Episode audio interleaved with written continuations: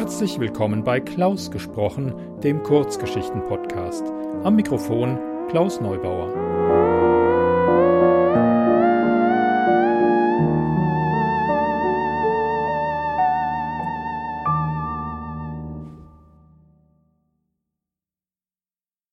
Ich freue mich, dass ihr meinen Podcast eingeschaltet habt. Wie schon länger angekündigt und auf Vorschlag meines Stammhörers äh, Steffen, habe ich heute vier Kürzestgeschichten. Der Gedanke ist einfach der, man hat ja nicht immer Zeit, um sich eine halbstündige oder noch längere Podcast-Folge anzuhören und möchte vielleicht nur ein paar Minuten etwas hören. Und dafür eignen sich jetzt diese ultra kurz, äußerst kürze, äußerst kürze, kurz, okay, deutsches Sprach, schwere Sprach, diese Ultra-Kurzgeschichten von Robert Mirko Tolkien. Jo, ich habe mich sehr gefreut. Äh, Robert ist auf mich zugekommen und hat gefragt, ob ich nicht Lust hätte, etwas von ihm zu lesen. Ich habe mir seine Geschichten angeschaut und habe zu meiner Freude diese Kürzestgeschichten gefunden, die ich euch jetzt gerne vorlesen möchte.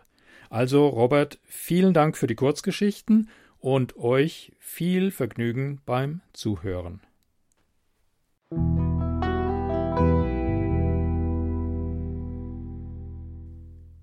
Gunthers Fahrt Schlagwort Quanten Rentner Gunther konnte wohl niemand, nicht einmal der ärgste Widersacher, einen faulen Menschen nennen. Sein gesamtes Leben hatte er voller Fleiß und gleichzeitiger Zufriedenheit in diversen Bereichen schwer geschafft und konnte selbst im sogenannten Ruhestand nicht von der Arbeit lassen. An fünf bis sechs Tagen der Woche fuhr Gunther Zeitungen vom Rheintal aus hin zum Flughafen und Bahnhof nach Frankfurt, dabei stets leise ein Liedchen vor sich hinsingend, welches von ihm persönlich umgedichtet worden war.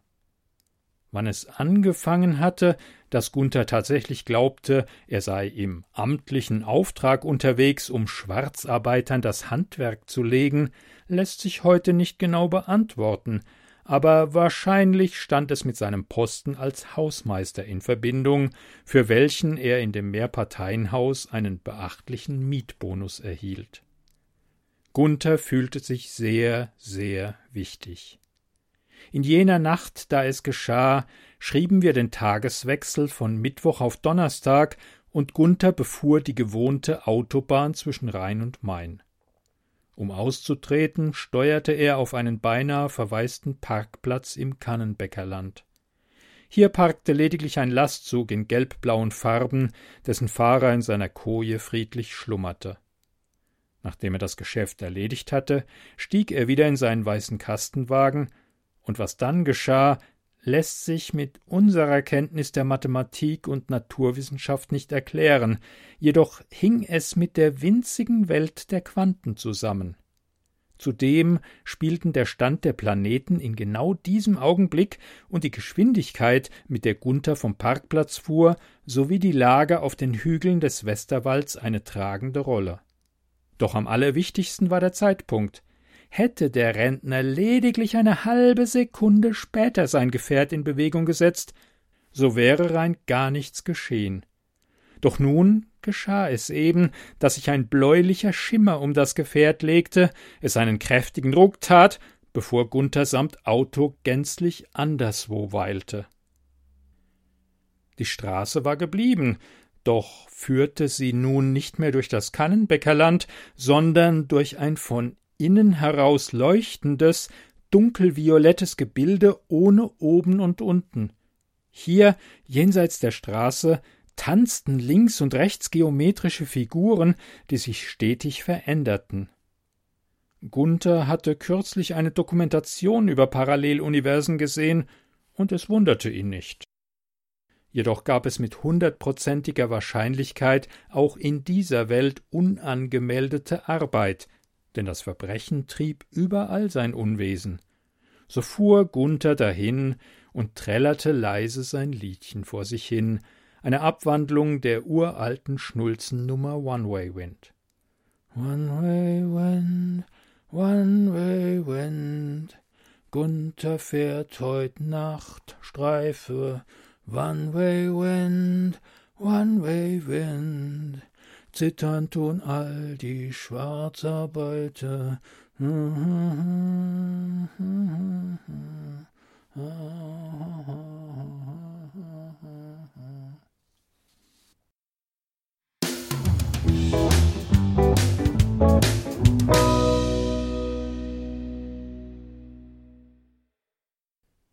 Das Erwachen nach der Sehnsucht. Schlagwort Zeitsprung. Wie so viele der Mitte der 1970er Jahre geborenen Mädchen lautete ihr Name Nicole, und so wie bei vielen Menschen dieser Generation datierten die ersten richtigen Erinnerungen in die 1980er Jahre. Heute, da die Bevölkerung unter Masken große Teile des Alltags leben musste, lag letztgenanntes Jahrzehnt bereits lange zurück, und die durch Krankheiten seelischer Natur und zwischenmenschliche Enttäuschungen vereinsamte Mitvierzigerin sehnte sich zurück in jene unbeschwerten Tage voller kindlich jugendlicher Leichtigkeit. Damals lebte ich geborgen und liebevoll behütet im Haus meiner Eltern. Die Welt war noch lange nicht so kompliziert wie heute, eingeteilt grob in kommunistische und kapitalistische Blöcke. Viel mehr konnte man mit der Musik dieser Zeit anfangen. Die neue deutsche Welle sei nur als Beispiel erwähnt. Es gab Heimcomputer zum gemütlichen Zocken. Hm, wie könnte ich Summer Games oder Zack McCracken vergessen? Das Fernsehen besaß tatsächlich einen Sendeschluss. Alles war bereits brauchbar vorhanden, allerdings nicht so allumspannend grell und schnell wie in den heutigen Tagen. Ohne Smartphones mussten wir uns verabreden, und trotzdem hat es geklappt. Wenn man dann mal weg war, weg sein wollte, dann war man weg, so wie man es eben wollte, ganz einfach und ohne das synthetische Heulen des Handys, während man im Wald spazieren geht oder im Urlaub am Strand liegt. Die Sommer waren gefühlt wesentlich länger und die Winter schneereicher.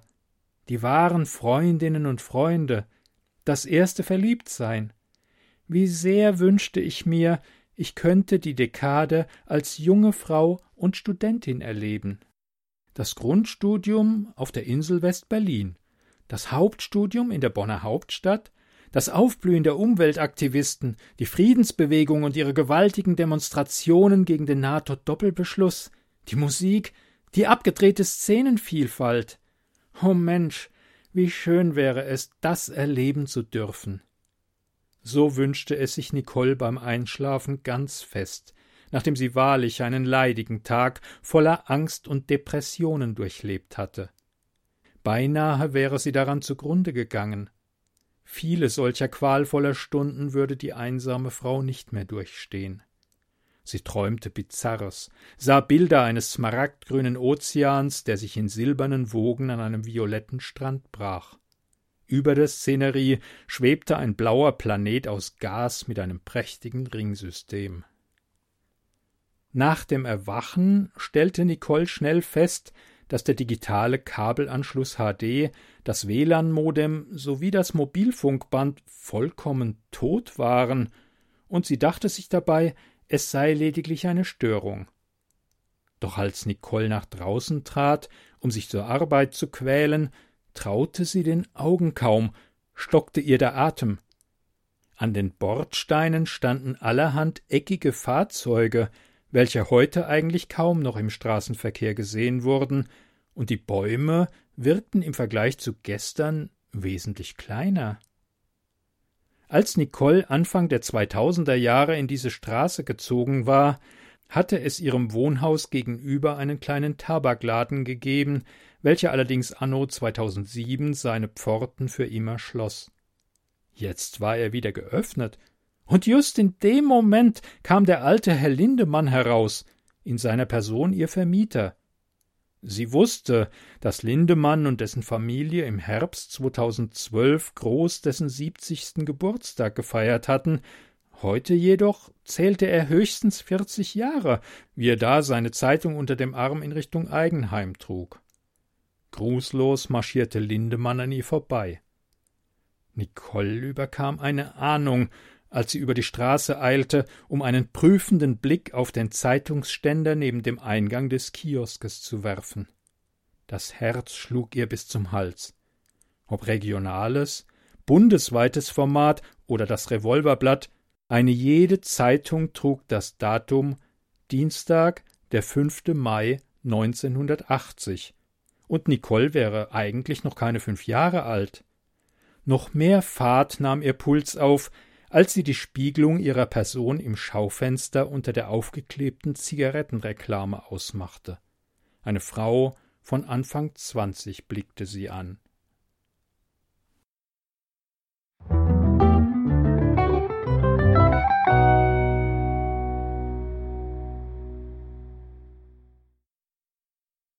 Besuch in der Werkhalle Schlagwort Spezies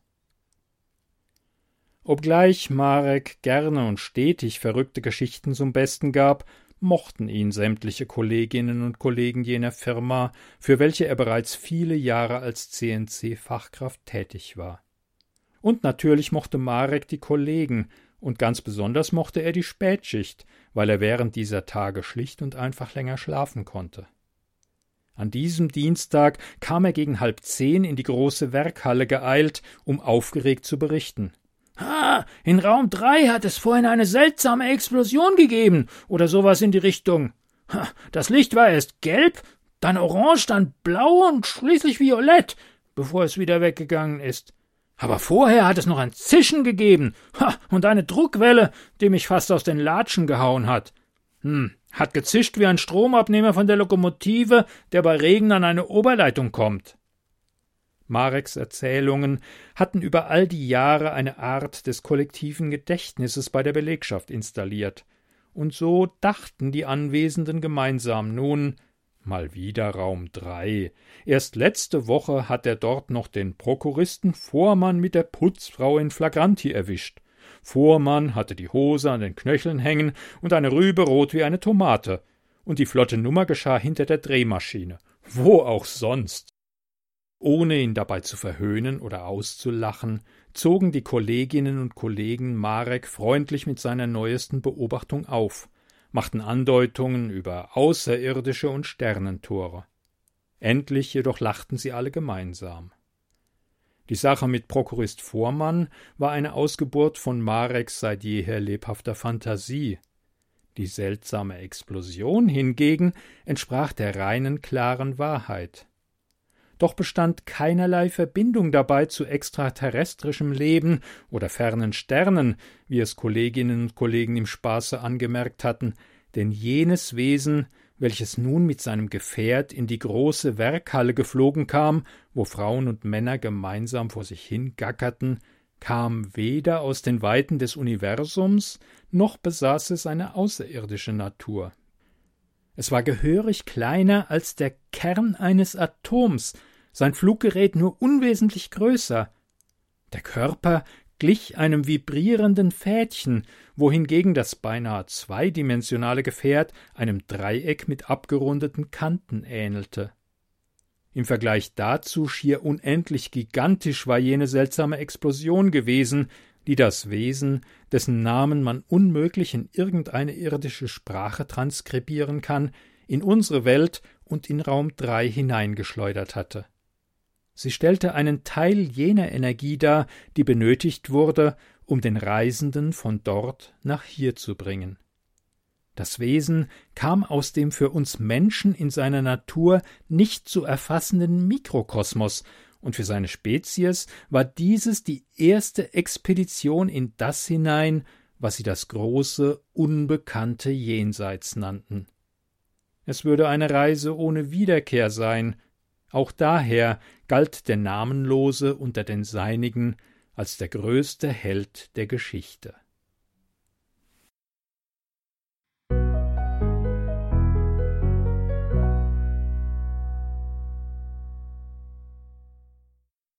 Staub auf den Dielen Schlagwort Parallelwelt Weil die Zeiten so waren, wie sie waren, nicht besonders rosig, um es vorsichtig zu formulieren, lebte ich in einem kleinen Zimmer unter dem Dach im Hause der Witwe Schneider. Weder an Heirat noch an die Gründung einer Familie konnte ich in diesen Tagen denken. Immerhin ging ich einer geregelten Tätigkeit nach, auch wenn diese nicht besonders gut bezahlt wurde. Obgleich Frau Schneider über ein beträchtliches Vermögen verfügte und daher keine finanziellen Sorgen wie meine Wenigkeit kannte, verkörperte sie einen zutiefst unglücklichen Menschen. Bereits vor Jahren war ihr Gatte nach kurzer schwerer Krankheit verstorben, und der Sohnemann nicht aus jenem großen Krieg heimgekehrt, in den hinein auch ich zunächst den Weg voller Begeisterung gemacht hatte, um rasch festzustellen, dass er keine Befreiung, sondern die Hölle auf Erden darstellte. Sie wolle, so hatte sie mir einst bei einem Treffen im Treppenhaus berichtet, fort von diesem Ort, an welchem sie einen jeden Tag aufs neue die Erinnerungen quälten und der nun in ihren Augen ohne wirkliches Leben sei. Mit fort meinte sie jedoch nicht die Reise in ein entferntes Land, sondern ihr Ziel liege unbeschreiblich weit weg, vielleicht nicht einmal mehr in diesem Universum. Für die Passage dorthin müsse der Mensch lediglich auf eine bestimmte Konstellation am Sternenhimmel warten, ein paar Berechnungen anstellen sowie eine bestimmte Musik spielen selbstverständlich zu einem genauen Zeitpunkt. Dann könne man an jeden Ort gelangen, wie man es wünsche, und dieser Ort sei so, wie der Reisende ihn sich erträume. Denn dort manifestierten sich all die schönen Gedanken ins Wahrhaftige. Zurück bleibe auf Erden dann lediglich noch ein Häuflein Staubes, der durch die Eigenschaften des kurzzeitig erscheinenden Tores entstünde, welches zu diesem wundervollen, individuellen Ort führe. Doch der Staub zerfalle nach fünf Minuten zu einem Nichts. Als das Gerede einer einsamen, gebrochenen Dame tat ich ihre Worte damals ab und empfand mit der Witwe gar tiefes Mitleid. An einem Abend im Hochsommer kehrte ich spät heim nach einem langen Arbeitstag. Während ich zum Abschalten auf meinem Bette lag und las, konnte deutlich gehört werden, dass in Frau Schneiders Arbeitszimmer, welches direkt unter meiner Dachkammer lag, Musik spielte. Dann plötzlich tat es einen gewaltigen Rums, der mich beinahe von der Matratze fegte, und mein erster Gedanke war der an eine Gasexplosion, und an einen schlimmen Unfall der Vermieterin. Rasch eilte ich die Treppe hinunter, um nach dem Rechten zu sehen. Dabei drang an mein Ohr, dass die Musik noch immer lief. Ich klopfte eifrig an die Tür des Arbeitszimmers, und, weil es sein konnte, dass die gute Frau dahinter ohne Bewusstsein lag, trat ich ein, nachdem nach etwa einer Minute des Signalgebens keine Reaktion erfolgt war. Das Grammophon auf einem Schränkchen neben dem Schreibtisch spielte Johann Sebastian Bach. Von Witwe Schneider gab es keine Spur zu entdecken, jedoch hing ein angenehmer Duft in der Luft, und auf den Holzdielen des Bodens lag ein Häuflein goldenen Staubes. Ich beugte mich hinab und nahm die funkelnde Materie in beide Hände, ließ sie durch meine Finger rieseln. Der unbekannte Stoff roch leicht nach den Blumen des Frühlings, und kurze Zeit später war der Staub von jetzt auf gleich verschwunden. In dem Moment wusste ich, dass Frau Schneider diese Welt verlassen hatte, und eine große Freude überkam mich, wusste ich doch weiter, dass sie nun an jenem wundervollen Ort weilte, von dem sie mir unlängst berichtet hatte. All das war tatsächlich wahr. Sicherlich lebten in dieser Welt ihr Sohn und der Ehemann fort. Als ich die Entdeckung im Arbeitszimmer machte, schrieben wir den 13. August 1919, einen Mittwoch. Doch der Staub musste bei dem Kontakt mit meiner Haut eine Nebenwirkung ausgelöst haben, denn, liebe Leserinnen und Leser, um keinen einzigen Tag seither gealtert tippe ich diese Zeilen in mein Notebook am Sonntag, den 7. Februar 2021.